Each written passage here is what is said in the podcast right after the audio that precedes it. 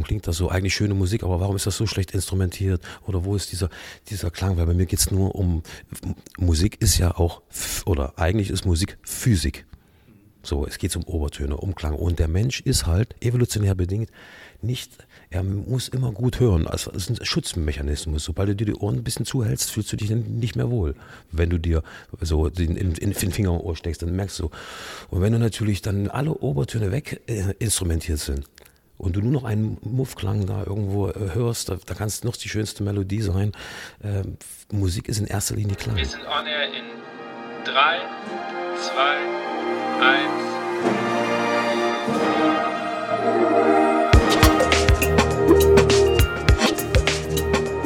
1. Herzlich willkommen bei On Air, dem Blasmusik-Podcast.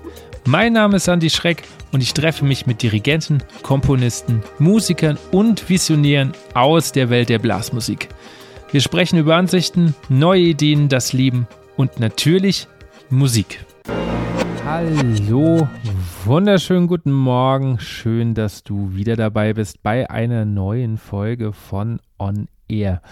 Bevor ich meinen Gast näher vorstelle, wie immer der Supporter der heutigen Folge und das ist Buffet Crampon, Europas größtem Hersteller von Blasinstrumenten. Die einzelnen Marken, für Buff äh, die einzelnen Marken von Buffet Crampon stehen für langjährige Tradition und Erfahrung im Instrumentenbau und sind seit jeher führend in der Weiterentwicklung von Blasinstrumenten aller Art. Wenn du Lust hast am Handwerk und Interesse hast an einer Ausbildung als Holz- und Blechblasinstrumentenmacher oder Macherin, dann melde dich doch bei Buffet Crampon, denn an beiden Standorten in Markneukirchen und Geretsried werden Instrumentenmacher und Macherinnen ausgebildet. Einfach eine Bewerbung schreiben und für weitere Stellenangebote checkt einfach die Seite www.buffetcrampongroup.com aus. Mein heutiger Gast ist einer der ganz großen deutschen Komponisten und seine Klangsprache spricht eigentlich für sich selbst. Guido Rennert. Er ist nicht nur Klarinettist und Komponist, sondern auch ein ganz besonderer Mensch in vielerlei Hinsicht. Als wir telefoniert hatten, ob wir uns sogar persönlich treffen können, denn er war bei einem Konzert der Cinephonics hier in der Nähe von Mainz, war ich dann schon ein bisschen nervös, wer eigentlich Guido Rennert ist. Nachdem ich dann noch so ein bisschen gelesen habe, was er eigentlich noch alles gemacht hat, mit wem er zusammengearbeitet hat, für wen er komponiert hat, nämlich nicht nur für die Bundeswehr, sondern auch Filmmusiken äh, für Johannes Oerding, für die Johannes B. Kerner Stiftung, für Sinfonieorchester, also eine ganze, ganze Menge und mit wem er alles zusammengearbeitet hat, war ich schon ein bisschen nervös. Ich wusste nicht, was passiert und ich muss sagen, ich habe einen sehr, sehr angenehmen, sehr, sehr ruhigen Menschen kennengelernt, der auch sehr bescheiden auf seine Musik blickt, aber weiß, was er will. Er weiß, wie seine Musik zu klingen hat und da gibt es kein Links und kein Rechts. Deswegen ist die Musik so, wie sie ist. Ähm, denn Guido hat eine ganz, ganz klare Vorstellung, wie Blasorchester zu funktionieren hat und warum bei manchen Komponisten das gar nicht so klingen kann. Außerdem unterhalten wir uns ähm, darüber, wie seine DDR-Vergangenheit in seiner Musik vorkommt, was Synästhesie ist, also Farben sehen beim Komponieren, total spannendes Feld. Er versucht mir zu erklären, wie das ist und wie das vielleicht auch hilft. Und wir reden darüber, was für viele die Blasmusik in den letzten Jahren doch gemacht hat. Ich wünsche euch viel Spaß. Mein heutiger Gast hat Klarinette an der Robert Schumann Hochschule in Düsseldorf studiert. Er spielt nicht nur bei das Musikchor der Bundeswehr, sondern ist auch deren Haus- und Hofarrangeur und Komponist. Er ist nicht erst seit seinem Arrangement für den Zapfenstreich von Angela Merkel bekannt, sondern prägt schon seit Jahrzehnten die Blasmusikwelt. Aber er lässt sich nicht nur darauf beschränken, so ist er unter anderem auch für viele Fernseh- und Filmproduktionen gefragt. Ich freue mich, dass er heute da ist, beziehungsweise sich Zeit genommen hat zwischen Probe und Konzert. Herzlich willkommen, Guido Reddert. Ja, hallo, ich freue mich auch. Guido, meine Standardfrage ist normalerweise immer, was war das letzte Stück, was du dir bewusst angehört hast? Das ist natürlich heute ein bisschen anders, weil du von der Probe kommst, aber kannst du dich erinnern, was davor das letzte Stück war, wo du dir mal Zeit genommen hast, dir bewusst anzuhören? Oh ja, also ich muss natürlich sagen, ich bin ähm, in den letzten Wochen sehr ein, eingespannt mit, mit Arrangieren und Schreiben und hin und her. Und also ich genieße jetzt hier in den letzten Wochen eher die Ruhe. Aber wenn ich mal ähm, schöne Musik höre, dann ist es meistens ähm, ja die Klassiker. Ich sag mal so Mahler, Wagner und äh, natürlich auch ähm, Strauss. Mein großes Vorbild, Richard Strauss. Zu Vorbildern komme ich äh, später noch das, was heute gespielt wird, hast du ja eigentlich erstmal ursprünglich für dein Stammorchester, würde ich es jetzt mal nennen, Richtig, ja. ähm, geschrieben, nämlich die, die Freiheitssymphonie. Wie ist es für dich, ähm, Werke als Gastdozent dann von einem anderen Blasorchester zu hören und sogar auch teilweise die Probe zu leiten? Ja, es ist auf jeden Fall erstmal spannend, weil natürlich äh, die Vorlage vom Musiker ist, ist ja schon repräsentativ, sage ich mal.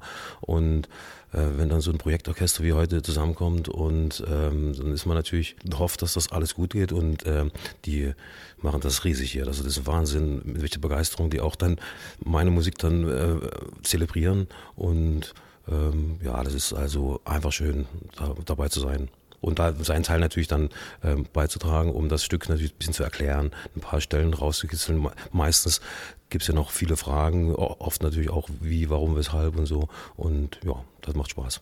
Was ist, äh, oder wie reagierst du, wenn einer sagt, muss das so schwer sein? Ähm, da hat sich bis jetzt, äh, ja, also die, die umschreiben das ja meistens, ja. Also da sagt ja keiner, warum muss das so schwer sein? Die fragen dann, äh, was habe ich mir dabei gedacht oder wie ist das? Und ja, es gibt natürlich, wenn man für Profiorchester schreibt oder in der Profimusikszene Musik schreibt, ähm, nimmt man natürlich in gewissen Dingen kann ich keine Rücksicht nehmen, weil das dann, dann will ich das dann unbedingt und ich weiß, dass es möglich ist.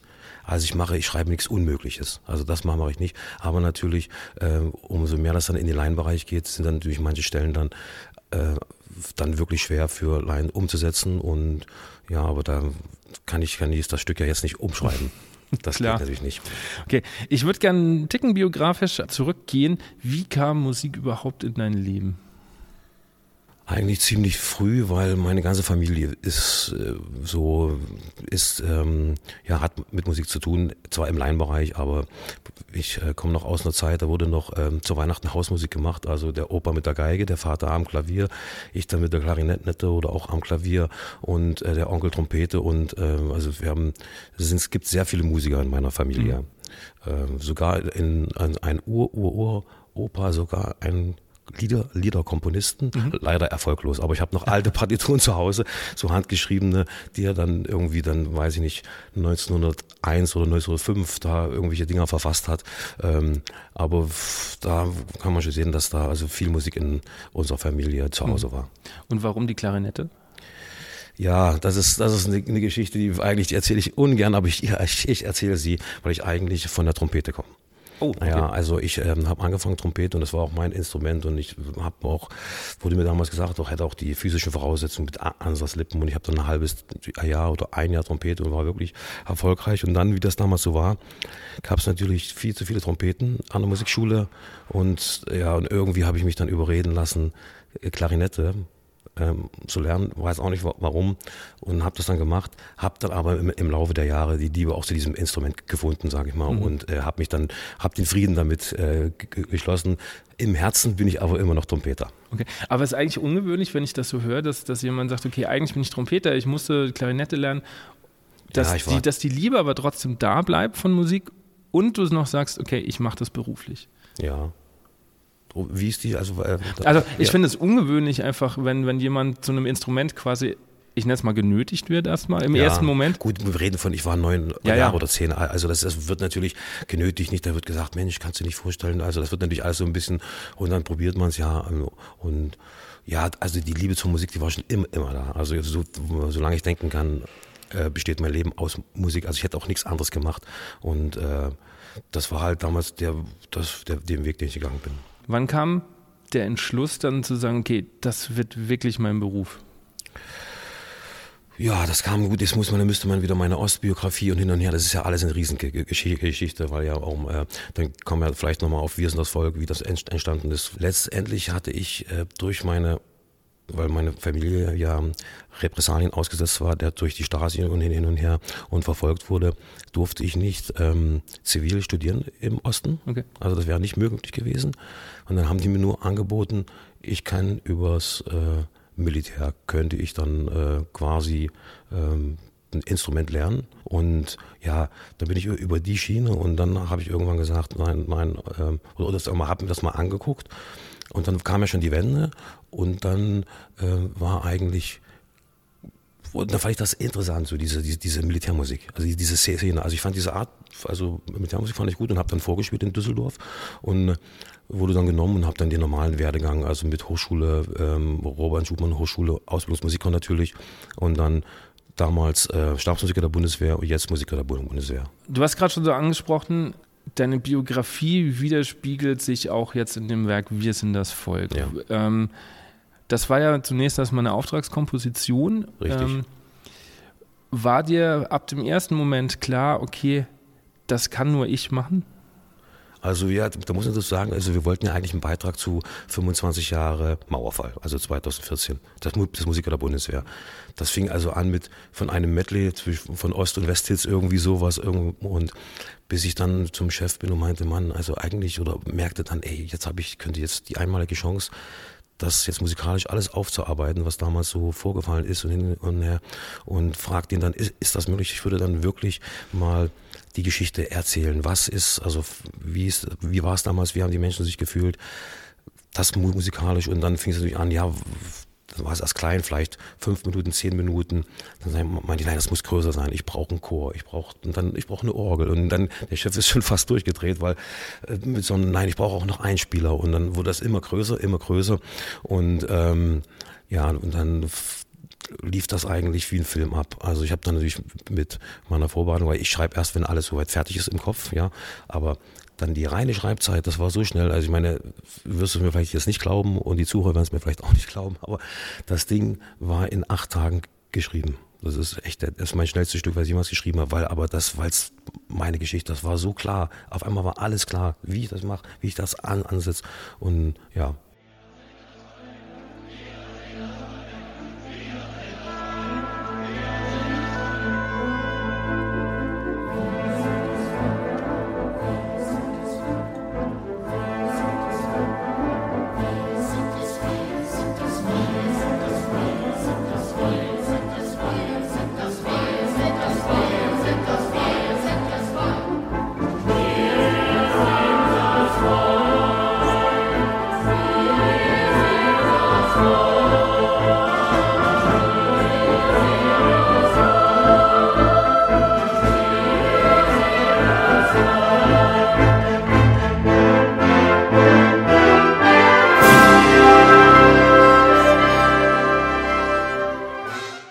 Hat es auch so einen, ich nenne es mal leicht therapeutischen ja, vielleicht. Also das Charakter für dich gehabt, das, das einfach nochmal aufzuarbeiten? Ja, habe ich, hab ich mir auch schon mal überlegt. Das kann schon sein, weil wenn man sich überlegt, also wir wurden ja wirklich, also mein Vater, ähm, ich weiß nicht, zwei Jahre glaube ich, äh, im Knast, weil der irgendwie ähm, 68 da auf die Straße gegangen ist, wo die, wo, bei uns sind die Panzer durchs Dorf gerollt, in, in Richtung Prag. Prager Frühling war es, so zwei Jahre Knast, mein Bruder weggeholt in U-Haft und hin und her. Ich war noch zu jung, äh, also, also ich war ja 16 bei der Wende und also da hat natürlich meine Familie noch versucht, alles so ein bisschen von mir fernzuhalten, aber du kriegst das natürlich mit, ja. was da los ist und dass du nichts so durftest. Mein Vater ist beruflich nicht groß weitergekommen, mir haben sie das, das alles verwehrt. In der Schule habe ich schon gemerkt, da immer irgendwie war ein extra Lehrer auf mich abge setzt, sage ich mal, und und und es ist und die Stimmung, das merkt man, dass irgendwas nicht stimmt, ja. Und dann hast du vielleicht recht, dann ist das vielleicht so eine Art Aufarbeitung. Hm. Also kam, kam da ganz viel wieder hoch, was du vielleicht so an Erinnerung alles erstmal weggeschrieben, alles. alles alles, da kam hoch, wie, wie, wie, ich weiß nicht, ob es ein Sonntag war, aber ich, ich sag mal, es war ein Sonntag morgens da, das war wie im Film, dann irgendwie zwei Typen in diesen bescheuerten Mänteln da, wie mich aus dem Film und holten meinen Bruder ab. Und da wusste meine Mutter drei Tage nicht, wo ihr Sohn ist. Da wurde er nicht, nicht, nicht äh, war Erklärung eines Sachverhalts und dann haben die den erst, erst mal drei Tage da. Und dann siehst du deine Mutter heulend ähm, sitzen und, und das will kein Kind. Ja. ja. Das heißt, das ist, du, also du wirst du mir wahrscheinlich zustimmen, das ist so dein autobiografisches Stück. Absolut.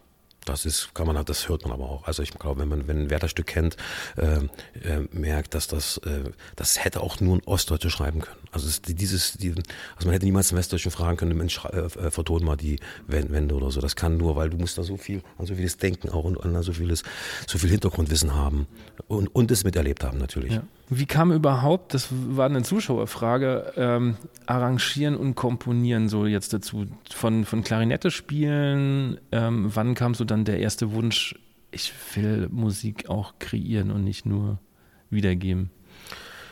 Das war aus der Not gedrungen heraus. Also ich war dann ab zehn, glaube ich, an der Musikschule und dann haben wir wollten wir natürlich damals als Kinder oder Jugendliche die aktuellen Hits irgendwie nachspielen, die so in den Top Ten waren, irgendwie acht Jahre, es gab ja nichts, es gab keine Noten, nichts. Und dann, ja, dann habe ich mal gedacht, Mensch, dann kann man das nicht irgendwie aufschreiben. Und dann habe ich geguckt, aha, wir haben, was haben wir in einer Musikschule da? Der eine hat Geige gespielt, der andere Gitarre, Klavier, ich, ich, ich Klarinette. Und dann habe ich so für kleinere Besetzungen versucht, die aktuellen Hits irgendwie äh, also autodidaktisch. Ich wusste erstmal, habe geguckt, also ja, da wusste ich noch gar nicht von Transposition. Also dann, weißt du, dann, ach, ach so, ah ja, das ist ein B-Instrument, erstmal gelernt. Aber so entstanden die ersten Dinge und dann klang das irgendwie, hat es geklungen und auch die, die, die, ähm, Mitspieler, sag ich mal, Mensch, mach noch eins und so weiter, bis dann, und das immer weiter und dann habe ich mich immer weiter in die Materie rein und habe dann angefangen, autodidaktisch mal ähm, diese ganze äh, Kompositionsgeschichte, Musik, wie funktionieren Partituren. Also habe dann angefangen, Partituren zu studieren und, und viel Musik gehört. Und dann habe ich mich im Laufe der Jahre immer weiter ähm, quasi entwickelt und, und professionalisiert. Also ich hatte, ich hatte kein äh, Kompositionsstudium oder sowas. Das hatte ich nicht. Alles autodidaktisch, ja. Du schreibst, also weil wir, du hast vorhin gesagt, ähm, Richard Strauss ist ein äh, deiner großen Vorbilder. Du schreibst aber auf Instagram, äh, dass John Williams auch eine deiner großen Vorbilder sei und er hätte dir geholfen, Musik zu verstehen. Also was, was meinst du genau damit? Also Richard Strauss in dem Sinne Vorbild, weil er natürlich das große Orchester äh, perfektioniert hat und zum Abschluss gebracht hat. Also nach Richard Strauss gab es, also das ist im Grunde genommen, hat er auch den Hollywood Sound kreiert, weil also durch, durch seine, also mit Korngold dann äh, äh, kam das quasi der, der Strauß-Klang, Richard Strauss nach Amerika und, äh, und so wird, es wird heute noch so instrumentiert im Grunde genommen, wie Richard Strauss es vorgegeben hat. Natürlich mit der heutigen Tonsprache, aber es ist alles klar, es ist, äh, wie, wie was funktioniert in einem, einem riesen, wir reden jetzt wirklich von einem richtigen großen symphonischen Orchester, also keine kleine Besetzung, aber so. Und John Williams natürlich in der Art, wie wie dann dieses, dieses perfektioniert wurde. Also John Williams ist für mich äh, und für viele andere, ich denke mal für jeden eigentlich der große Komponist unserer Zeit natürlich im, im Bereich des Filmes unterhalten, aber er hat natürlich auch super äh, ernsthafte Musik, also, also wobei Filmmusik sehr ernsthafte Musik ist, wollte ich jetzt nicht abwerten, aber oder in der sogenannten sogenannten U und E-Musik und er hat dann natürlich äh, bahnbrechende Sachen gemacht und, und wenn man also wenn man das schafft, dass man äh, einen Film an, an, an drei Takten Musik von ihm sofort benennen kann und das aber äh, äh, jeder von uns, der den Film gesehen hat, das ist schon Wahnsinn. Und das ist, äh, das, das ist dann quasi die, diese beiden Arten Partituren, die liegen bei mir zu Hause, wie ich immer, immer noch, auch heute noch studiere. Du hast ja auch das Glück gehabt, mit großen deutschen Komponisten zusammenzuarbeiten, unter anderem Martin Böttcher, den die meisten wahrscheinlich durch Winnetou und äh, die ganzen Melodien kennen. Wie war die Zusammenarbeit mit so jemandem? Ähm, ist das dann eher viel schauen, viel gucken oder ist das auf Augenhöhe?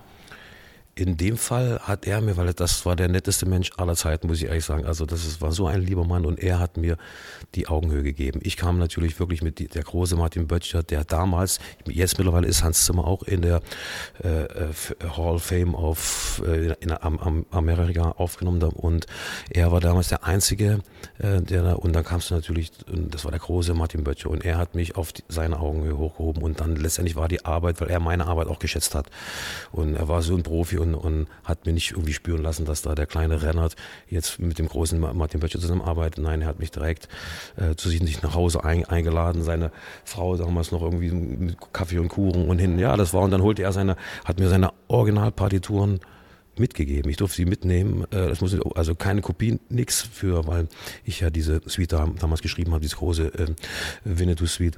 Und ähm, das war ja leider, wie gesagt, ich weiß nicht, vor zwei Jahren verstorben oder vor drei, ich weiß vor drei. Ja, äh, eine, ein wirklich ganz großer Künstler und ein großer Mensch, muss man eigentlich sagen, ja. Und toller Melodienschreiber natürlich. Was hast du für dich von ihm persönlich jetzt mitgenommen?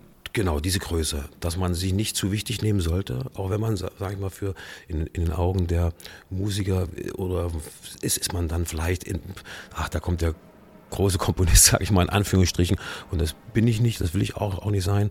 Ich, ich finde es schön, wenn die Leute meine Musik toll finden und da Freude haben, das zu spielen. Und, und aber ähm, mit mir kann jeder Musiker kann zu mir kommen und, und ich äh, heb, das habe ich vielleicht von ihm gelernt, jeden immer auch auf meine Augenhöhe. Also ich äh, sehe zu niemanden herab, aber das ist grundsätzlich, das ist ein men menschliches Ding, hat ja was mit Charakter zu tun, also das mache ich mit keinem Menschen. Ja. Du hast vorhin schon gesagt, und das gibt ja auch ein, zwei Interviews, wo du das ja auch schon erklärst, ähm, dass du quasi erst die erste Note auf, aufs äh, Blatt schreibst, wenn alles fertig ist im Kopf. Richtig, ja mir hat jetzt vor ein paar Wochen jemand erzählt, und ich weiß aber nicht, ob das stimmt, deswegen, ähm, du wärst Synästhetiker. Mhm. Also das heißt, du siehst Farben Richtig. beim Müsst, müsstest mal jetzt, also Synästhesie ist ja eigentlich was ganz, da sind also zwei Sinne miteinander verknüpft, die nicht miteinander verknüpft sein dürften, wo, wobei man mittlerweile feststellt, dass es viel mehr Synästhetiker gibt, als man denkt, weil ähm, das äh, viele auch wie ich, äh, du nimmst das ja als normal hin und, und fragst ja nicht nach. Wenn, wenn, also man muss ja erst, wenn man einen fragt, ja, welche Farbe hatten deine Zehen? Dann, und, und der sagt, hä, was für eine Farbe? Dann fängst du an, ach, nee, siehst du das nicht? Und dann hinterfragt man das ja. Und ähm, das ist genau zwei Sinne mitten. Und bei mir ist der, der ähm, äh, Seh- und Hörsinn quasi. Also alles, was ich höre, äh, tut sich bei mir in, in Farben. Also nicht nur Musik, auch alles, dein Name, alles, also per, permanent ein, ein, ein Farbspiel in, in, meinem Leben, was eine Riesenbereicherung ist und mir beim Komponieren natürlich extremst hilft. Das ist natürlich, weil es gibt schlechte und gute Farben und meine Partitur, wenn die dann mein Farbenspektrum hat, hat und das alles perfekt ist, dann weiß ich, dass es für mich perfekt klingt. Okay. Kann, kann das auch Fluch sein im Alltag, sowas? Es gibt verschiedene Ausprägungen von Synästhesie. Also die Farbsynästhesie ist eigentlich sensationell. Ich meine, meine kleine Tochter hat auch äh, die Farbsynästhesie, die hat aber noch zusätzlich so eine äh, Geografiegeschichte. Also der Dienstag ist dann in Quadrat und, und, der Montag ein Kreis und so. Das geht auch noch, aber es gibt eine richtige Härtefälle, wo der Geschmackssinn mit verbunden ist. Und das ist schlimm. Dann gibt es Leute, die hören ein Wort und haben dann den Geschmack von, die hören quasi das Wort Schrank und haben den Geschmack von Bratwurst auf einmal im, im Mund. Das ist dann, dann wird es zur Last. Okay, das also kann man sich im Internet mal informieren. Da gibt's krass. Ja also ich, ich kannte tatsächlich nur diese, diese Farbsache. Nee, es gibt auch richtige Hardcore-Geschichten. Die sind dann schlimm. Das ist dann, ja. Aber, aber wie muss ich mir, ich, sorry, wenn ich jetzt so blöd frage, aber Nein, ähm, wie muss ich mir das vorstellen? Also du siehst permanent Farben vor dir oder permanent, ist das nur permanent. irgendwie im Kopf und du weißt es so, Also das, was, was heißt denn das? Das ist so, also man spürt das dann. Das ist so rundherum, also so auch wenn jemand mit mir spricht, ähm, dann, dann, dann gibt es auch angenehme Stimmen, die eine angenehme Farbe haben, auch äh, die nicht so angenehm sind, sage ich denen natürlich nicht. Aber das ist Gut, kann ja auch keiner was dafür. Kann, genau, kann ja auch keiner was dafür. Aber so ist mein Leben. Das ist, also das ist ich, das, man nimmt das ja gar nicht mehr bewusst mhm. wahr. Das gehört einfach dazu. Das ist ein Teil von einem. Das ist so und ist. Ich finde es eine absolute Bereicherung. Also okay. ich möchte es auf keinen Fall missen. Okay. Ja. Welche Farben überwiegen bei Wir sind das Volk? Ja, das, das kann man nicht erklären. Das sind die typischen Fragen. Okay. Welche Farbe hat äh, A-Dur? Ja, ich, ich sage A-Dur, okay, ist grün bei, bei, bei mir, aber das ist, kommt auch immer noch oft drauf an, wie, wie die Konstellation ist oder welcher Ton, wie, wie mhm. miteinander vermischt ist. Und das hat, es gibt ein Farbspektrum. Das sind mhm. Übergänge, sind Fließen, dann, dann, dann fließt es von blau nach weiß, von gelb mhm. nach, also es muss, das muss stimmen. Mhm. Also so, dass man kann jetzt nicht sagen, das ist die eine Farbe. Nee, aber ich, ich, die Frage zielt eher so ein bisschen, weil du ja gesagt hast, das ist ja sehr autobiografisch. Ja. Ob ob man jetzt sagen könnte, weiß ich ja nicht. Okay, es gibt eher die, die und die Hauptfarbe in diesem Stück, weil das anscheinend ja dann deine Emotionen triggert. Also ist es eher. eher ist eine Klangsache.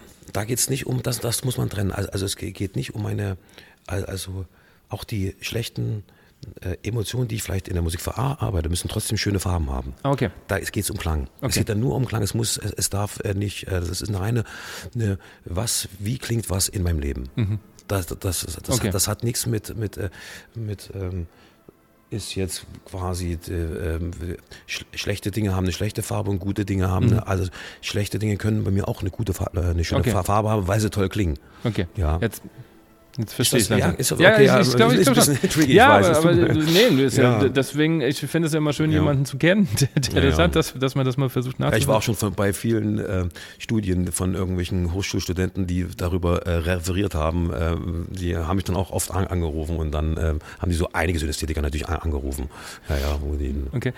Diese, diese Tatsache, dass du sagst, du hast erst alles im Kopf, bevor du schreibst, ab wann kam das? Das ist ja ein, ist ja ein Prozess. Du wirst ja das nicht ab der ersten Komposition schon so gemacht haben. Nein. Deshalb ist, ist mir dann auch, oder habe ich dann quasi eingeführt, weil ich kaputt gehe, wenn ich an einem damals noch Blatt, jetzt natürlich Computer mit, aber damals noch einem leeren Blatt sitzt und du sitzt davor und dir fällt einfach nichts ein. Oder du fängst an und weißt, oh, jetzt habe ich mich verrannt oder kommst nicht, nicht, nicht weiter oder musst eine Pause machen, vielleicht mal von zwei, zwei Wochen und weiß gar nicht mehr, ach, wie war, war das jetzt? Ach, die Linie habe ich verfolgt.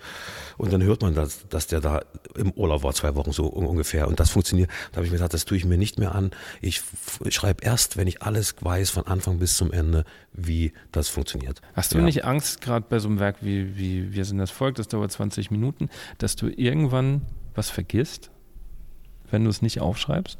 Na, ich mache natürlich dann, dann mir äh, Skizzen auf, auf jeden Fall. Also wenn so wichtige Dinge, aber ich lasse dann ta das tagtäglich im Kopf ablaufen, wenn ich Zeit habe. Also vorm Einschlafen oder was. Oder wenn ich, wenn man halt, halt die, die Zeit hat, versucht man dann. Und das baut sich dann immer Tag, Tag auf und das wird dann wie ein Teil von mir in, in dieser Zeit.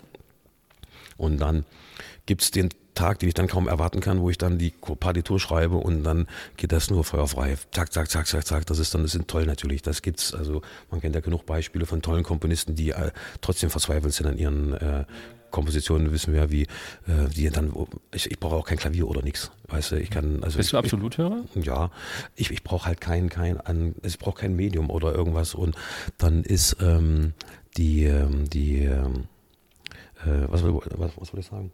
Die, äh, ja, also das ist natürlich viel Zeitersparnis für mich auch, diese ganze Geschichte, als wenn ich da wirklich mich quälend würde. Ja. Wobei vielleicht dann auch was Gutes irgendwann rauskommt, aber ist natürlich dann, äh, das, die, hat man nicht, so, ist, ist nicht gerade lebenswert, sag ich mal. Okay.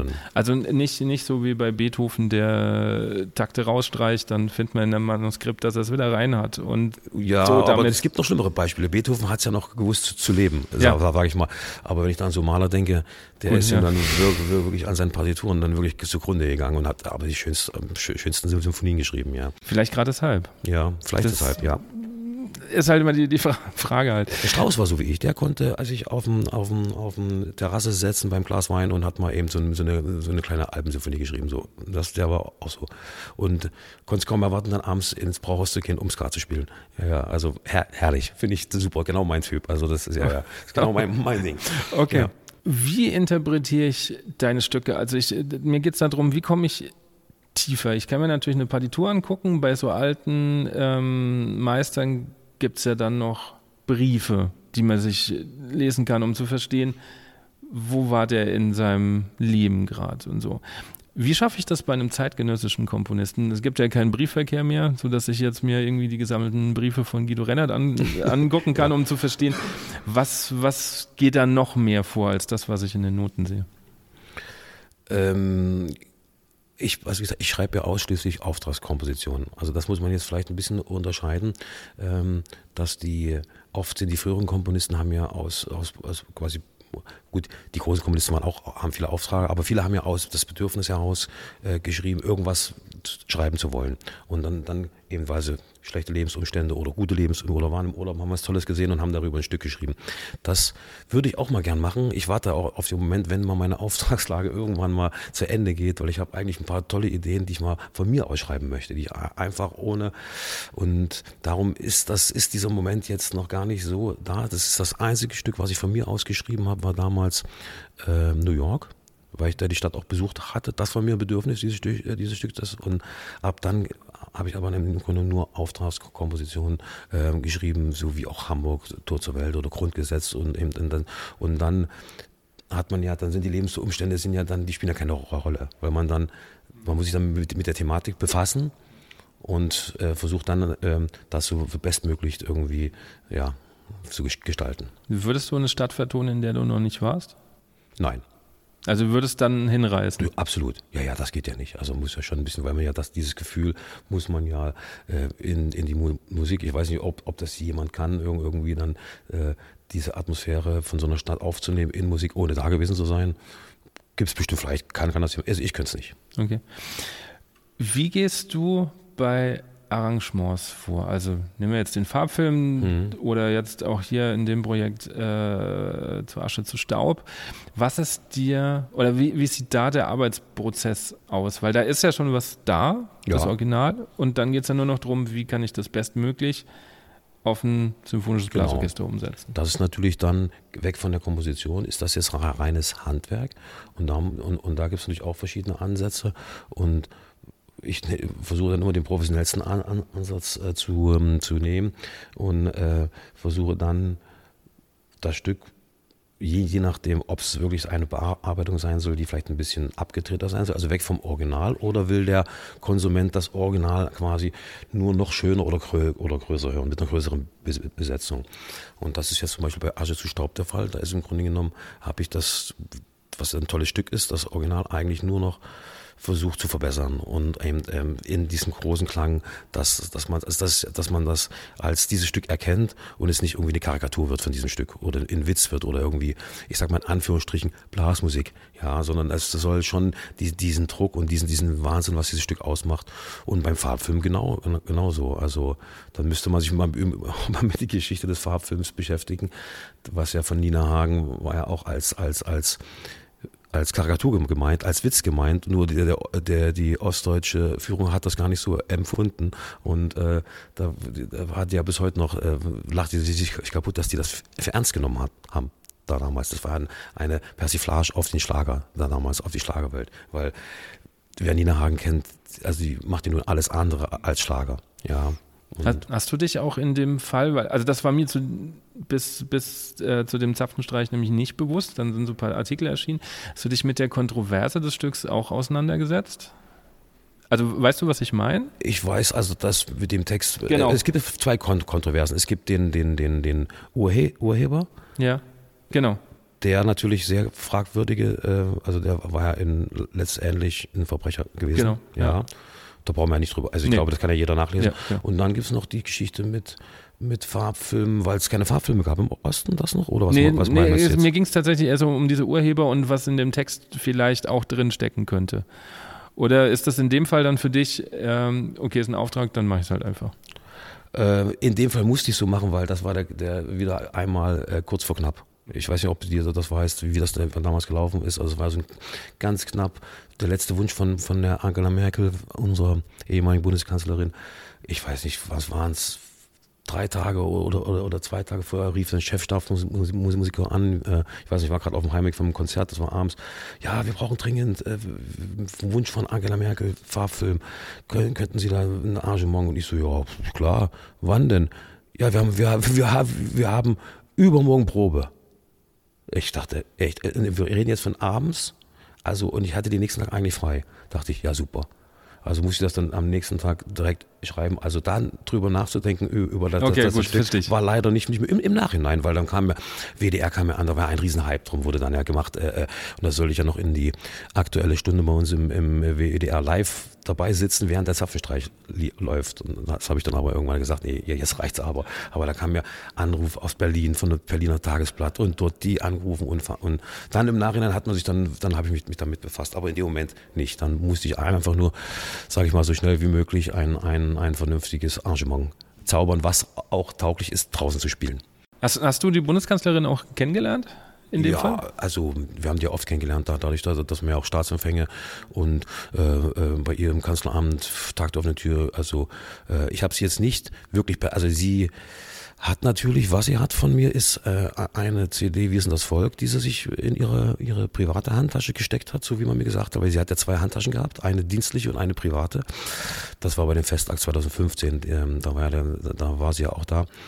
Und ansonsten äh, persönliche Gespräche hatte ich mit, mit unserem Alt-Außenminister äh, Hans-Dietrich Genscher. Da durfte ich für wirklich äh, mal für, es waren, weiß ich nicht, zehn Minuten, vierte, Viertelstunde, wurde ich dann da reingeführt im Raum, natürlich Security hin und her und dann durfte man und dann, das war nochmal so ein Highlight auch in meinem Leben, den nochmal kennengelernt zu haben. Wie ist das so für dich als, als Komponist, der eigentlich, also ich weiß nicht, ob du dir jemals ausgemalt hast, als du Klarinette angefangen hast, dass das mal solche Ausmaße hat ähm, und dass du solche Menschen auch treffen ja. darfst.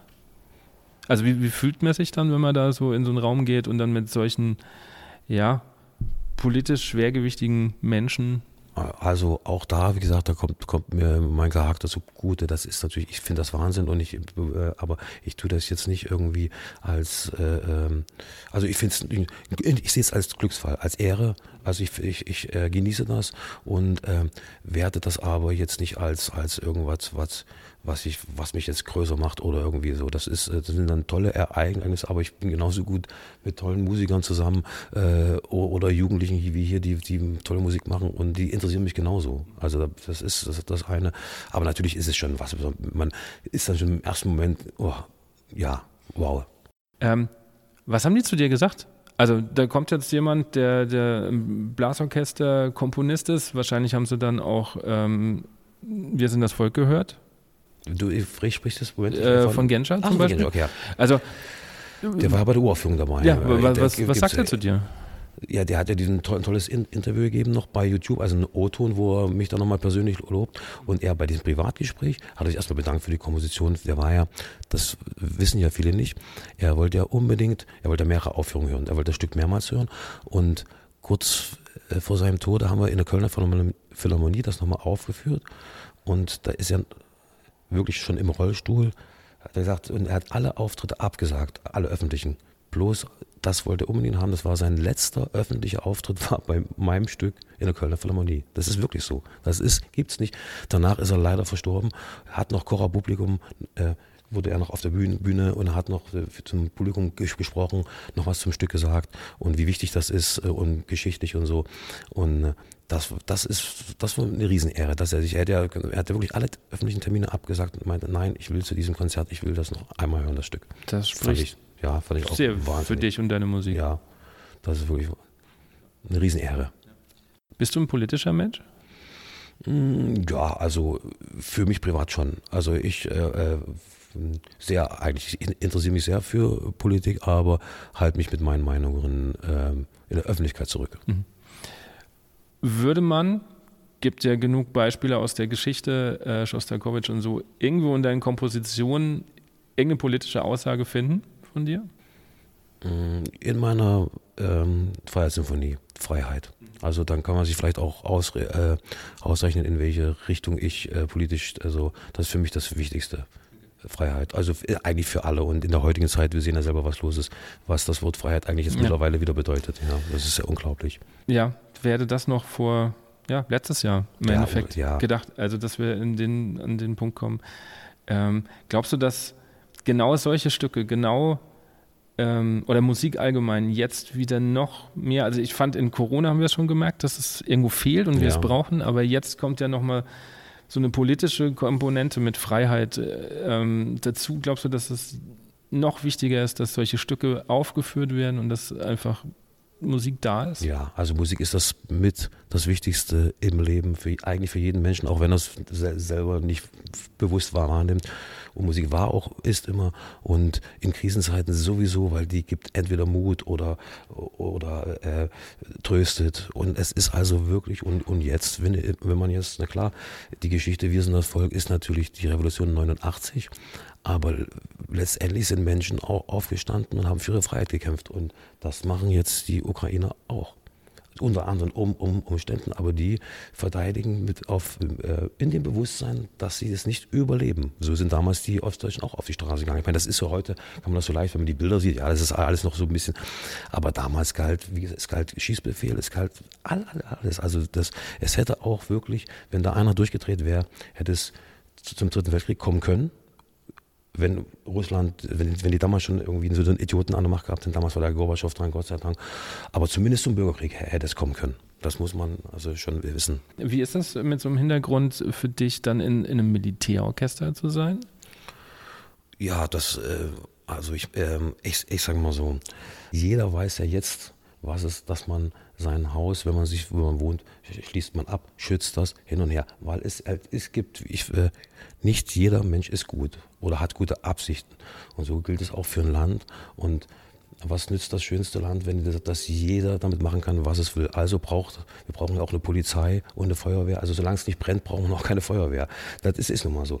Und so sehe ich das Militär als, als absolute Notwendigkeit für einen Staat, um natürlich, äh, natürlich nach innen und nach außen die Sicherheit aller zu, zu gewähren. Und deshalb äh, ist das eigentlich äh, noch umso mehr noch eine Bestätigung, dass ich was Richtiges mache. Und wenn ich dann noch Musik mache, das ist das, dann passt das. Also das tut sich nicht gegenseitig irgendwie auf, aufheben. Du hast vorhin so schön gesagt, du bist angerufen worden, du sollst ein Arrangement machen zu Farbfilm und deine Formulierung war, glaube ich, du willst ja, dass das nicht nur nach Blasmusik klingt. Ja. Und in einem Interview hast du mal gesagt, ähm, die Blasmusik hätte vieles falsch gemacht in den letzten Jahren und also man die, müsse die, jetzt schauen, dass es besser wird. Die sogenannte symphonische Blasmusik, das ja. muss ich unterscheiden. Es gibt natürlich das, weil es gibt natürlich ähm, verschiedene Arten von, von, mhm. von Bläsermusik. Wir haben ähm, Big Band, wir haben äh, Egerländer-Besetzung, äh, äh, also von daher, und es gibt dann das sogenannte symphonische Blasorchester und da hat man natürlich ähm,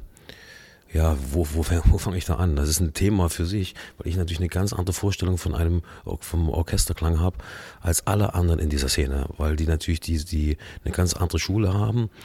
Ähm, alles richtet sich irgendwie nach früher nach Holland, dann nach England, nach Spanien. Es ist meine, ich tue das nicht verteufeln, aber ich habe also also mein Orchester, ich sag mal so, es wird oft, also ähm, äh, die die man geht davon aus, dass die Brassband ist quasi die Basis und alles andere kommt dazu. Und das ist der falsche Denkansatz. Das ist komplett fa falsch, denn äh, ich nehme die Instrumente so, wofür sie geschaffen sind. Bei der, bei der Brassband ist, ist das klar. Brassband ist, Bra ist Brassband. Da will man natürlich alles das hören. Oder bei der ähm, Egerländer Besetzung, die Besetzung ist auch, auch klar. Also was, wie, welche Auf Aufgabe jedes Instrument hat.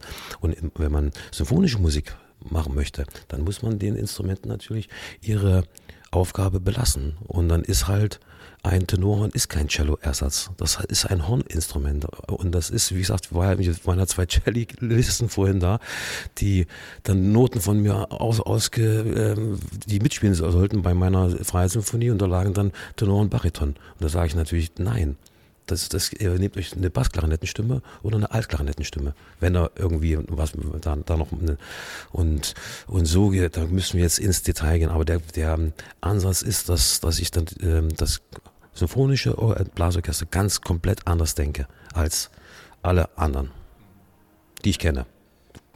Das macht quasi dann auch den, den Guido Renner Sound aus, den, den Absolut. Wie entwickelt man seinen eigenen Sound? Indem man jahrelang hört, guckt, fragt, sich das an, anhört. Was ein Instrument, wenn man merkt, es klingt, ich habe noch genügend Arrangements und Kompositionen gespielt und merkte dann immer, irgendwas stimmt das, das stimmt wieder was nicht. Ja, warum klingt das so? Eigentlich schöne Musik, aber warum ist das so schlecht instrumentiert? Oder wo ist dieser, dieser Klang? Weil bei mir geht es nur um, Musik ist ja auch, oder eigentlich ist Musik Physik. So, es geht um Obertöne, um Klang. Und der Mensch ist halt evolutionär bedingt nicht, er muss immer gut hören. Also es ist ein Schutzmechanismus. Sobald du dir die Ohren ein bisschen zuhältst, fühlst du dich nicht mehr wohl. Wenn du dir so den, in, in den Finger im Ohr steckst, dann merkst du. Und wenn du natürlich dann alle Obertöne weg äh, instrumentiert sind, und du nur noch einen Muffklang da irgendwo äh, hörst, da, da kann es noch die schönste Melodie sein. Ähm, Musik ist in erster Linie Klang. Ähm, das habe ich auch von der, äh, derselben Meinung war auch der äh, Martin Böttcher zum Beispiel. Der hat auch gesagt, die Winnetou Melody, das ist eigentlich, das ist ja nichts, die ist, ist ja so einfach, aber die Instrumentation macht es mit der tiefen Oktave drunter, mit diesem Ding. Also das Ganze in einer, in eine Trompete geschrieben, zum, zum Beispiel mit einem anderen Sound, hätte vielleicht gar nicht den Erfolg gehabt. Es war in erster Linie steht der Klang. Und dann kommt kommt die Melodie. Und das macht's, äh, und das ist aber, wie gesagt, das ist eine Wissenschaft für, für sich. Ich gebe da rüber Workshops. Also das, das äh, ich glaube, es ist ja auch vielleicht nicht so interessant für die Zuhörer, aber, äh, der Ansatz, ich habe den komplett anderen, also der, der große, also um es auf den Punkt zu bringen, der große Fehler ist, die Brassband als das, als die Basis des symphonischen Blasorchesters zu nehmen. Und dann klingt halt, Spark klingt wie Spark, aber Spark ist ein Brasskomponist. Äh, schreibt tolle Musik. Also ich tu jetzt nicht die Komposition, mir geht's nur um die Instrumente. Um die Klangsprache. Um die Klangsprache. Und bei mir hat halt in, in, in, in, in Flügelhorn braucht nicht da 1016 zu spielen, außer man will es mal irgendwie äh, mal, mal hören, aber das ist eine andere Aufgabe. Oder in, in Tenorhorn ist, ist dann halt wirklich gehört in die Horngruppe oder in die Posaunengruppe rein und nicht in die Holzgruppe. Ähm, und die Basis ist bei mir die große, das der, der große Holzapparat. Ja, dann, wenn man wenn man es hat, von der Kontrabassklarinette bis zu, ähm, wobei, nein, also die, nicht mal die Holzbläser, also wir reden von Saxophongruppe, Klarinettengruppe, Kontrabass, Tuben im nicht schnellen Bassbereich und äh, die tiefen Klarinetten, weil alles andere, eine Oboe ist ein Sonderinstrument. Wenn die klingt, da hat die was zu sagen. Eine Trompete ist, die, das muss man äh, geschickt einsetzen, weil dieser Klang ist so edel und wenn man das natürlich eine, eine halbe Stunde lang permanent diesen Brasssound, das, das Ohr macht das irgendwann nicht, nicht mehr mit. Und deshalb kann ich auch, können meine Stücke auch eine halbe Stunde oder eine Dreiviertelstunde lang, lang sein. Man hört sich nicht ab. Das stimmt. Ja. Äh, weil du gesagt hast, Tenorhorn wäre wär ja kein Cello-Ersatz. Was ist es dann für dich? Bassklarinette, Altklarinette? Richtig. Ja.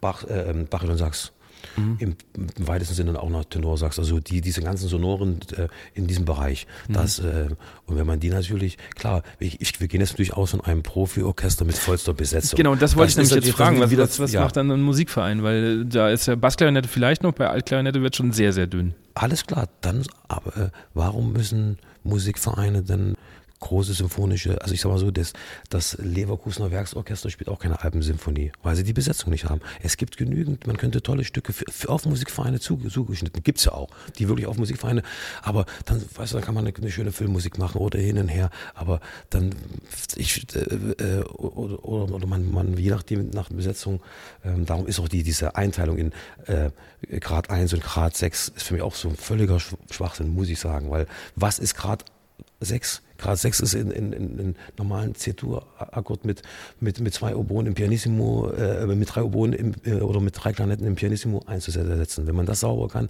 dann muss man schon, das ist Grad 6. Also dieses höher, schneller, weiter ist, also das ist jetzt Grad 6, dann ist das schwer und dann ist, ist das äh, gut und das ist Grad 1. Also ich würde es anders einteilen. Ich würde sagen, wenn es da mir ginge, würde es nach der Besetzung gehen. Das ist ein Stück Grad 1, ist halt, wenn du nur noch, wenn du Musikverein mit 22 Mann hast. So, dann gibt es Stücke für Grad 1, die für diese Besetzung geschrieben sind. Und Grad 6 ist dann Besetzung, sage ich mal, Musiker der Bundeswehr, voll besetzt. So. Und Aber ist das nicht auch so ein bisschen? Hm? Ist das nicht so ein bisschen? Weil ich habe manchmal so das Gefühl, wenn ich so in Grad 5, Grad 6 reingucke, das kann ich gar nicht mit einem normalen Musikfall machen, weil mir teilweise die Instrumente halt auch fehlen. Es ist mittlerweile die, die, ich denke, ich denke mal, es fängt an, an umzudenken, dass, dass es halt wirklich nicht nach dem technischen Grad geht, weil du weißt, du weißt selber, du bist selber Instrumentalist einen Ton vernünftig im Pianissimo an, anzuspielen, sauber. Super das, schwer. Da, da, musst du Profi für sein. Das ja. ist, das ist, das ist, äh, ja. ja.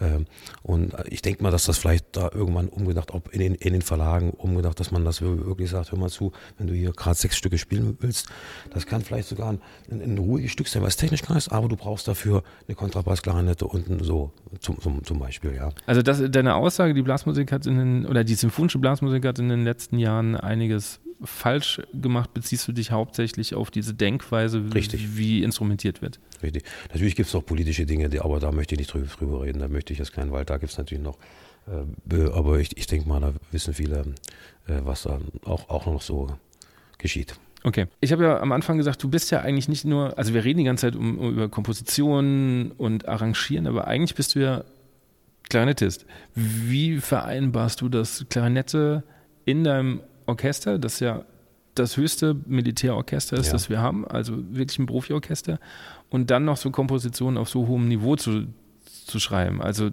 kommst du wirklich zum Üben?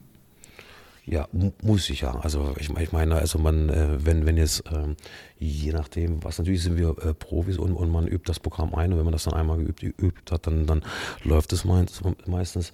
Aber natürlich ist, ist, ist zeitlich muss man schauen, wie man hin, aber da, wie ich vorhin schon sagte, ist natürlich, äh, dass ich relativ schnell schreibe, das hilft mir natürlich dann dabei, dass ich dann die, die Sachen abarbeiten kann. Und ja, der Rest ist das, wie gesagt, das ist äh, meine, mein Problem. Ich muss meine Leistung als Klarinettist natürlich bringen. Wie? Ist, ist erstmal e e egal. Ähm, wie sieht dann so ein typischer Alltag bei dir aus? Ja, also natürlich äh, habe ich den Dienst im ähm, Musiker der Bundeswehr. Da gibt es die Probenphasen, da haben wir dann, weiß ich nicht, zwei, drei Wochen Proben, wo das Konzertprogramm eingeprobt wird. Und dann gibt es die Konzertphase, wo wir dann unsere 40, 45 Konzerte abarbeiten äh, in ganz Deutschland, also von Elbphilharmonie bis, bis, bis München und Kölner Philharmonie und, und natürlich diverse andere Geschichten noch, die die Militärmusik noch mitbringt, also protokollarische Geschichten, großer Zapfenstreich und so. Ähm, und dann ist man dann aber auch raus aus dem Probesaal. Dann, dann trifft man sich nur noch, wenn irgendwie kurze Sonderprojekte oder um eine Hymne zu proben oder um vielleicht noch ein, aber dann ist, ist das Konzertprogramm ist abgeprobt und dann hat man die, die, die, die Konzerttätigkeit und da sind ja immer zwischen Konzerten sind die Tage dann frei als Erholung ist gedacht und gut gut Jetzt muss ich sehen, ob ich mich dann erhole oder ob ich dann ähm, was, was schreibe. Und da Schreiben für mich auch eine Erholung ist, vereinbare ich das da damit. Wärst du gern nur Komponist? Ja, also ich würde ich glaube nicht. Also ich mag auch äh, auf der Bühne sein. Das mag ich und ich mag auch mit äh, Musikerkollegen äh, mal abends am Tresen zu sitzen oder sich zu unterhalten. Und äh, also das ganze Musikerleben an sich finde ich auch sehr spektakulär. Und ich glaube, so als einsam da in mein Zimmer vor mich hin vegetieren, sage ich mal, das, äh, das ist nicht meine Natur. Also da, die, die Leute, die mich kennen, wissen ja, was für ein Typ ich bin. Und da, also ich habe ja auch noch Spaß am Leben. Ja. Hilft dir dieses Musikerdasein und das Reisen auch, um Eindrücke für die Komposition zu kriegen? Ja, kommt da wieder. Wir hatten ja vorhin das Thema, dass ich halt Auftragskomposition ja, ja. nur, nur mache. Äh, aber ähm, also, also nicht, vielleicht nicht bewusst. Okay. Ich sage mal, in, klar, wenn man solche euphorischen Dinge mitbekommt und, und auf, irgendwie auf Festivals ist oder äh, sowas oder eine, eine, tolle, eine tolle Tour macht mit dem Orchester, das sind natürlich klar, immer schöne Eindrücke, die man da mitnimmt und vielleicht versteckt die sich in der einen oder anderen Komposition, ohne dass ich es bewusst äh, mehr merke da, damit drin, weil also wenn man so eine Hochphase hat, schreibt man vielleicht ein bisschen, ja, noch, äh, weiß ich nicht, mit, mit, mit noch mehr Dampf, sage ich mal, oder wenn man vielleicht so eine eher so ein bisschen traurige Phase hat, ist die Musik vielleicht auch ein bisschen leiser, die, mhm. die man dann schreibt. Was bedeutet für dich Tradition? In welchem Bezug? Musik? Also Tradition, ich, also ich mache mir da gar nicht so Gedanken drüber. Also Tradition finde ich wichtig, gehört, um ist identitätsstiftend natürlich, braucht jeder auf seine Weise und äh, in der Musik sowieso. Deshalb äh, äh, spielen wir heute noch die Klassiker und auch äh, gerade im, im, im, im Blasmusikbereich gibt es ja ähm, auch die, unsere ganze Marschkultur zum Beispiel. Und daher finde ich wichtig, dass das er, erhalten bleibt. Da beneidet uns ja die ganze Welt äh, drum, muss man ja sagen. Und ja, und so gibt es in jedem Gebiet, ob es Musik ist oder im, im, normalen Alltag. Also Tradition ist äh, sehr wichtig. Mhm. Das Thema kam jetzt ähm, spannenderweise immer öfter in meinem Podcast auf und viele schreiben ja auch, ob so alte, deswegen frage ich nach Tradition, so alte Strukturen wie ähm, Festzüge, Parademärsche, großen Zapfenstreich. Mhm. Das kommt ja aus einer ganz, ganz anderen Zeit. Ja. Als, ist das noch zeitgemäß und brauchen wir das noch? Ja, gut, das muss ja, ja gut, das, das ist eine schwierige Frage. Also dann sind wir dran, ja, wo, wo hören wir auf, wenn wir alles zerschlagen aus der Vergangenheit, das kann gefährlich werden. Also dann sind wir irgendwann und dann kann man, das sind ja auch Sachen, die, die, die, die man dann der nächsten Generation mitgibt, als was Besonderes. Äh, also dann, also wo fängt man an, wo hört man auf? Es gibt bestimmt welche, die sagen, ja, so einen Zapfenstreich brauchen wir nicht. Äh, aber es gibt genauso viele, die sagen, ich finde das toll. So, wer hat recht? Also das, und wo ist dann, okay, Zapfenstreich, ja, aber Weihnachten lassen wir noch oder ja, was. Also das ist, es ist, ist, ist schwierig. Also ich, ich finde, natürlich gibt es bestimmte Sachen, worüber man reden muss. Also ich, mir fällt jetzt gerade nichts ein, aber vielleicht gibt es irgendeine Sache, wo man sagen muss, ja, die hat sich nun wirklich verlebt, ja, oder aber äh, prinzipiell sollte man, das sind ja, sollte man an, an vielen guten Sachen festhalten. Mhm. Ähm, ich habe noch zwei Zuschauerfragen. Äh, welche Instrumentationstipps hast du? Also was sollte man unbedingt vermeiden? Vielleicht gibt es da eine Sache, wo du sagst, okay, ähm, das bitte nicht schreiben.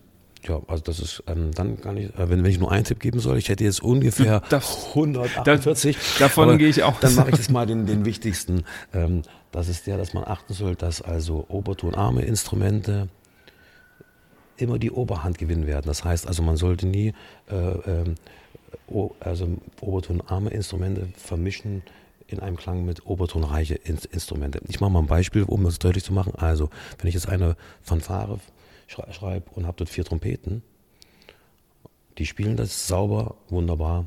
Jetzt würde ich da jetzt noch zwei Flügelhörner dabei nehmen. Habe ich erstmal mehr Spieler, aber physikalisch wird es weniger, weil die obertonärmere Flügelhorn schneidet den Trompeten die Obertöne ab. Also für den faktischen Zuhörer, der hört die Fanfare leiser. Das wollte ich dann, das ist und, und das ist also, das ist viel Physik, aber das, darauf soll achten, es gibt obertonarme Instrumente, obertonreiche Instrumente und das, damit sollte man sich beschäftigen und die da, und die klug kommen, kombinieren, dass da immer alles, immer alle Obertöne da sind, damit der, der Zuhörer einen tollen Klang hat. Okay. Gibt es einen Bereich im Leben und oder der Musik, den du noch mehr entdecken und kennenlernen möchtest? Ein Bereich im Leben? Im, Im Leben und oder der Musik?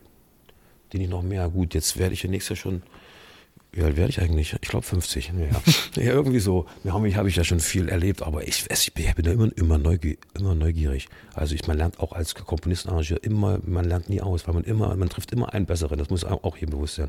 Man ist nie der, der Beste. Den, den es nicht. Den Besten gibt es nicht. Und ich lasse mich überraschen, was da noch kommt. Also ich habe da echt noch Lust drauf, viele Jahre Musik zu machen und Spaß zu haben und mit tollen Leuten zusammenzukommen. Und die Musikerszene ist ja eine tolle Szene, muss man ehrlich sagen. Und da äh, kennt, kennt man ja auch viele und das wird ja, wird, ja nie langweilig. Aber es gibt jetzt nichts Explizites, also ich will jetzt keinen Berg besteigen oder so, also, sowas. Da habe ich keine Ambitionen, nein. okay. Ja. Ähm, du schreibst ja auch stilistisch total vielfältig. Wie schafft man das, in so in verschiedenen Stilen wirklich daheim zu sein, dass es nicht gekünstelt wirkt? Also das passiert ja relativ schnell, bei, bei, wenn, wenn man was schreibt, sondern dass man eigentlich genau authentisch weiß, okay, zu dem Stil gehört das, zu dem Stil gehört das. Und dann kann man ja erst seine Handschrift auch Richtig. reinbringen. Ja, und da bin ich auch schon, da bin ich ziemlich vor, vor über 20 Jahren ziemlich ähm, auf die Schnauze gefallen, wo ich das erste Mal für die WDR Big Band was geschrieben habe mhm. und die die Noten wieder äh, vom Pult geschmissen haben, weil ich genau das gemacht habe. Mich neben nicht, ich dachte, ich schreibe mal irgendwie Big Band und konnte es gar nicht. Ja, und deshalb kann ich jedem nur empfehlen, wie gesagt, Schuster, bleib bei deinen Leisten. Also ich versuche die Dinge, die ich zu machen, entweder wenn es neue Stil ist, dann informiere ich mich oder frage jemanden, der Profi ist in solch Also wenn ich jetzt was für Egeländer schreiben müsste, habe ich, ich habe nur, nur mal zwei Arrangements gemacht, aber noch nie was geschrieben. Aber sollte ich mal einen Auftrag kriegen, der sagt, einer sagt zu mir, Mensch, Renner, schreib mal eine Polka. Ja, das ist der erste, den ich anrufe, meine, meine Kollegen, die in dem Metier zu Hause sind und sage, hör mal zu, zeig mir mal eine Partitur, was ist. Also ich glaube nicht, dass ich auch aus dem Stand, das würde bei mir dann bestimmt irgendwie wie, wie, wie, eine halbe Symphonie klingen, klingen, aber hat nichts mit Egeländer zu tun. Also es ist ganz wichtig, sich dann mit den Leuten zusammenzutun, die, die das drauf haben. Wenn man das versteht, und wenn ich, wenn ich das verstehe, aha, aha, und kann das umsetzen, dann würde ich es auch machen. Also ich versuche da wirklich den, den Stil, äh, Stilen gerecht zu werden. Oder wenn ich einen Marsch schreibe zum Beispiel, dann, dann, dann ja, dann muss ja nach, da gibt es ja einen gewissen Instrumentationskodex, den wir haben, äh, der muss eingehalten werden. Da muss man sich mit befassen. Was bringt generell die Zukunft? Also welche Projekte stehen aus und auf was können wir uns freuen? Gut, es gibt natürlich noch einige Uraufführungen hier jetzt, die ich schon geschrieben habe. Das ist äh, zu einem, äh, es ist eine Uraufführung in der Berliner Philharmonie. Da habe ich für das Berliner äh, Schloss, das neu errichtete, eine Schlosssymphonie geschrieben. Viersätzig, 30 Minuten lang. Das wird aufgeführt vom Stabsmusiker in der Berliner Philharmonie. Dann gibt es Anfang Oktober, habe ich für, für Luxemburg eine, eine dreisätzige Symphonie geschrieben, eine ähm, auch fast 30 Minuten lang, die, die steht auch im Oktober jetzt an. Und als Projekte, die jetzt noch angegangen werden, also ja, wo, wo fange ich da an? Also ich, ähm, was, was ist, ist denn das Größte jetzt? Ja, nicht, ja, es gibt also ein, ein ähm, im unterhaltenden Bereich wird es eine riesen ABBA-Show geben nächstes Jahr mit, mit Musiker der Bundeswehr, mit zwei Sängerinnen. 30 Minuten lang, die ich schreiben werde, die dann äh, Dementsprechend, äh, da werde ich demnächst rangehen müssen. Und äh, kompositionstechnisch, also am aktuellsten ist gerade ab, abgeschlossen eine Ouvertüre für Mainz, für das Polizeiorchester habe ich geschrieben. Die ist gerade aufgenommen worden. Und jetzt schreibe ich, das ist ein Auftrag äh, zu einem Jubiläum für die Stadt Ludwigsburg. Das ist jetzt das, das, die nächste Komposition, die ich jetzt angehe. Ansonsten unzählige Arrangements, Kleinigkeiten, die man so, äh, aber wie gesagt, da ich sehr schnell bin, ist das äh, für mich alles handelbar. Klingt jetzt viel, ich habe mir das schon aufgeteilt, also macht euch keine Sorgen um mich. Ich, äh, ja, es wird alles gut gehen. Wie lange brauchst du für ein Arrangement? Wenn du sagst, es geht sehr schnell? Ja, kommt drauf an. Also den Farbfilm, nehmen wir es mal ja. als Beispiel, das ist ja ein relativ kurzes Stück. Boah, weiß ich nicht. drei, drei Stunden. Keine Okay. Ahnung, so. Ja, man kann das nicht auf oder vier. Ja.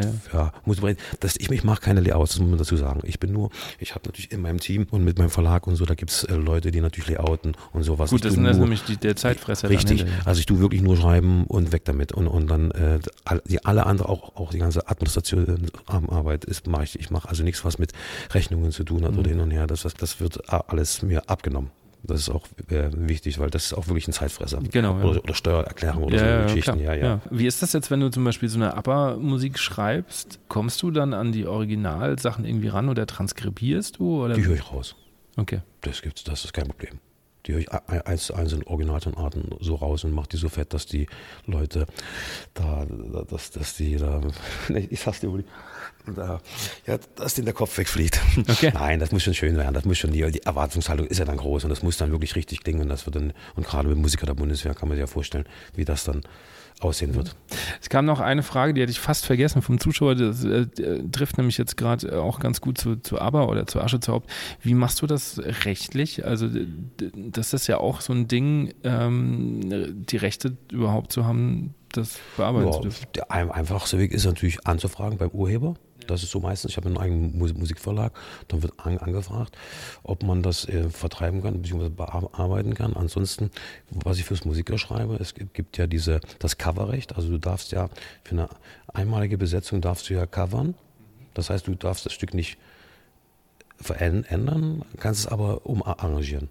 Und das darf diese Besetzung dann spielen und da, der Ur- Urheber kriegt seine GEMA, aber da kann der Verlag nichts machen. Das kann er nicht unterbinden, sonst könnte ja keine Top 40 Band auf, auf dem Ja, genau. Dorffest. Äh, es Ja, ist so, das, ja. ist, ist, das ist das Ziel auch für Orchester.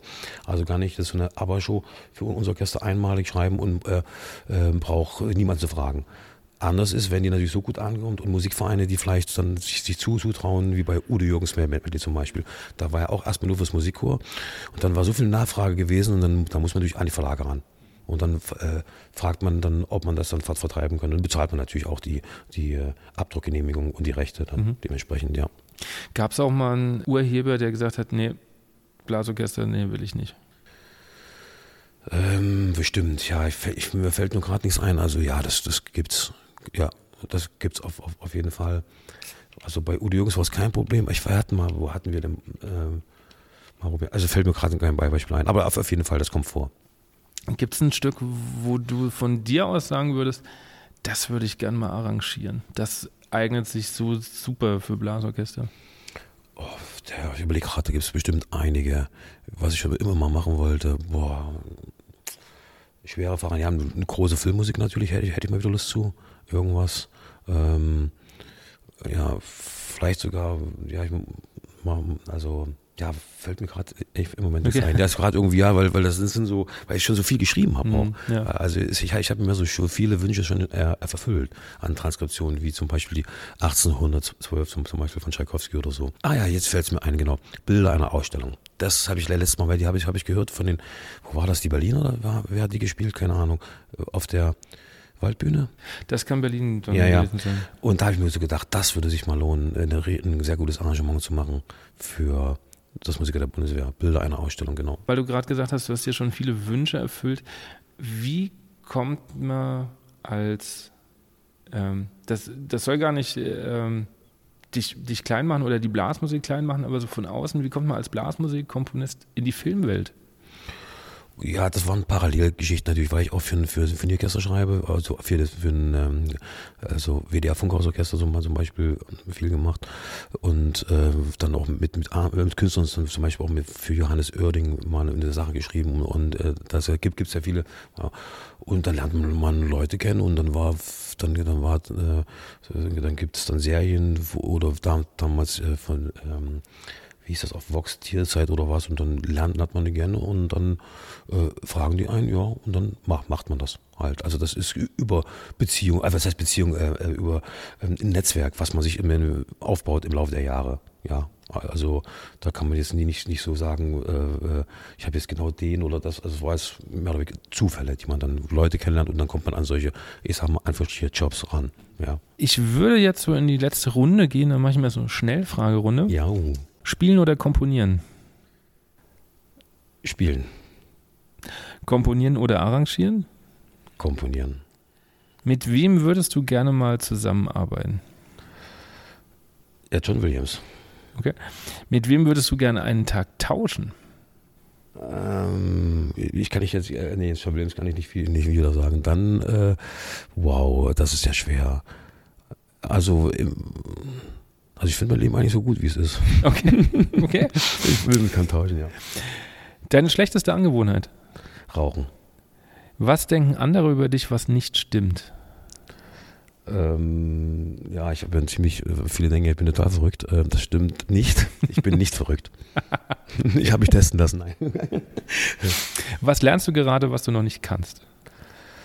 Ähm, kann ich nicht mal antworten. Gerade. Also immer mal ein Beispiel, Beispiel. Was meinst du mit? Das äh, kann, kann alles sein. Also ganz oft kommen so Sachen wie äh, mir mehr Zeit für mich nehmen. Also es muss, kann alles sein. Ach so, ja, also gut, das, äh, meine Kinder sind jetzt groß und, und die, ähm, die Große ist auch ausgezogen und man merkt, dass das jetzt ein, äh, auch wieder ein neuer Lebensabschnitt ist. Äh, also sie brauchen den Vater nicht mehr so sehr und hin und her und das, das lerne ich jetzt, dass äh, die Kinder groß werden und dass man sich jetzt auch ein bisschen wieder neu orientieren muss. Mhm.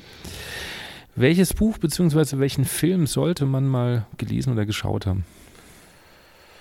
Buch, jetzt bin ich nicht der große Leser, aber, aber ja, Film, boah, ich bin auch nicht der große Kinogänger. Ich muss da, ich muss da leider passen. Ich, ich, ich, ich, das wird bestimmt die langweiligste ja, Fragerunde, aber ich, weil ich, wie gesagt, ich, ich für sowas alles keine Zeit mehr habe. So leid mir es tut. Also ich weiß nicht, weil ich das letzte Mal im Kino war. 2007 Okay, was gab's da? Weiß Keine Ahnung. Weiß ich gar nicht. Ich glaube, irgend so, so die ersten drei DVD-Filme wollte ich mir mal an, anschauen. Okay. Und es, es, tut mir leid, ich kann, kann ja, leider nicht. Ist, überhaupt ja, nicht ja, Und äh, ähm, hast, hast du vielleicht irgendein, irgendein Fachbuch, wo du sagst, okay, Instrumentation Ja, das, die, das ist die große äh, Strauß-Berlioz Instrumentationslehre. Die sollte jeder, der was mit für Orchester schreibt, sollte die sich besorgen. Das ist immer noch, obwohl es äh, fast 100 Jahre alt ist, für gerade was Streicher betrifft. Und äh, Bläser ist man, manchmal noch, ein, weil die haben, haben sich ein bisschen weiterentwickelt, aber da lernt man wirklich, was ist wie ein Instrument, was da los ist. Strauss Berlioz Instrumentationslehre. Okay. Ist bestimmt als Dirigent auch wichtig. Ja, zu, zu da ist. Okay. Ja. Welche Aufnahme sollte man sich mal unbedingt anhören? Ich würde sagen, von Wir sind das Folge. Okay. Ja. Was sind deine privaten Wünsche und die Wünsche an die Blasmusikszene? Also für mich persönlich also wenn es so bleibt, wie es ist, dass man gesund bleibt, natürlich wie immer, ist logisch, dann das würde mich schon, schon reichen. Ich habe keine, keine großen Wün Wünsche oder sowas. Und die zweite Frage war? Äh, Wünsche an die Blasmusikszene.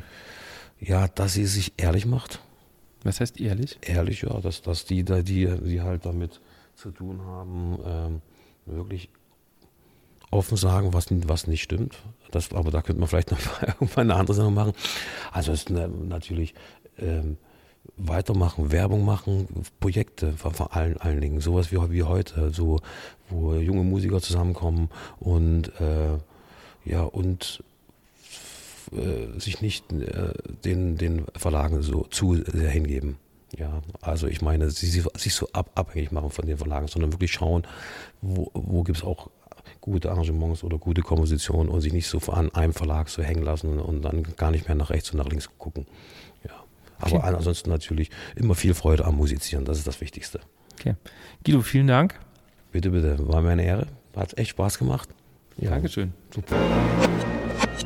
Das war Folge 59 und vielen Dank an Guido Rennert für dieses offene, ehrliche und emotionale Gespräch auch über seine Geschichte und seine Musik. Ich konnte ganz, ganz viele Dinge mitnehmen das Blasorchester neu zu überdenken und mich nochmal mit dem Blickwinkel drauf zu stürzen auf Kompositionen, dass das Blasorchester oder die Brassband die Basis des Blasorchesters ist, ist auf jeden Fall eine spannende Sache, der ich mal mit größerem Augenmerk nachgehe. Im Nachgang von diesem Gespräch, als ich das jetzt nochmal durchgehört habe, gab es einige Stellen, wo ich doch vielleicht nochmal tiefer hätte bohren können und sollen, aber das wird bestimmt irgendwann noch stattfinden, denn hinterher hatten wir noch ein, zwei, drei Themen, wo er gesagt hat, da hätten wir eigentlich auch noch drüber reden können und das werden wir auf jeden Fall nochmal tun. Mich würde interessieren, was hast du aus der Folge mitgenommen? Wie fandest du die? Schreibt mir das gerne unter info@andischreck.de oder äh, auf Instagram. Taggt mich gerne, wo ihr diese Folge gehört habt, was ihr mitgenommen habt. Wenn ihr Wünsche habt für Gäste, dann auch schreiben oder gerne in den Apple Podcasts Kommentaren. Da gehen sie nicht unter. Gerne auch den Podcast bewerten und weitersagen. Wenn euch der Podcast so gut gefällt, dass ihr sagt, ihr wollt noch mehr und wollt meine Arbeit ein bisschen unterstützen, dann lade ich euch auf Patreon ein, einer Plattform, die mir hilft, das Ganze finanziell auch so ein bisschen zu stemmen, denn da ist doch ganz viel Arbeit hinten dran. Und als Dankeschön bekommt ihr Zusatzfolgen. Unter anderem jetzt im September eine Diskussion mit einem Freund Christian Steinlein, der auf dem Woodstock der Blasmusik war und auf der Worsby-Konferenz und wir haben einfach mal drüber philosophiert, was sind die Unterschiede und warum kennen wir sonst niemanden, der auf beiden Veranstaltungen war? Warum ist die Blasmusik immer noch so intern doch irgendwie getrennt? Wenn euch solche Fragen, äh, solche Diskussionsfolgen Spaß machen, dann kommt gerne auf Patreon oder abonniert auch gerne meinen Newsletter, die Airmail, die kommt einmal im Monat. Und da gibt es auch ganz viele Tipps, Workshops, ähm, Tipps, Hörtipps, Filmtipps, Buchtipps und alles rund um den Podcast. Ich möchte mich heute mit ein bisschen Musik verabschieden. Wir hören nämlich nochmal in die Freiheitssinfonie von Guido Rennert rein und verbleibe mit einem Macht's gut und wünsche euch einen schönen Tag. Euer Andi.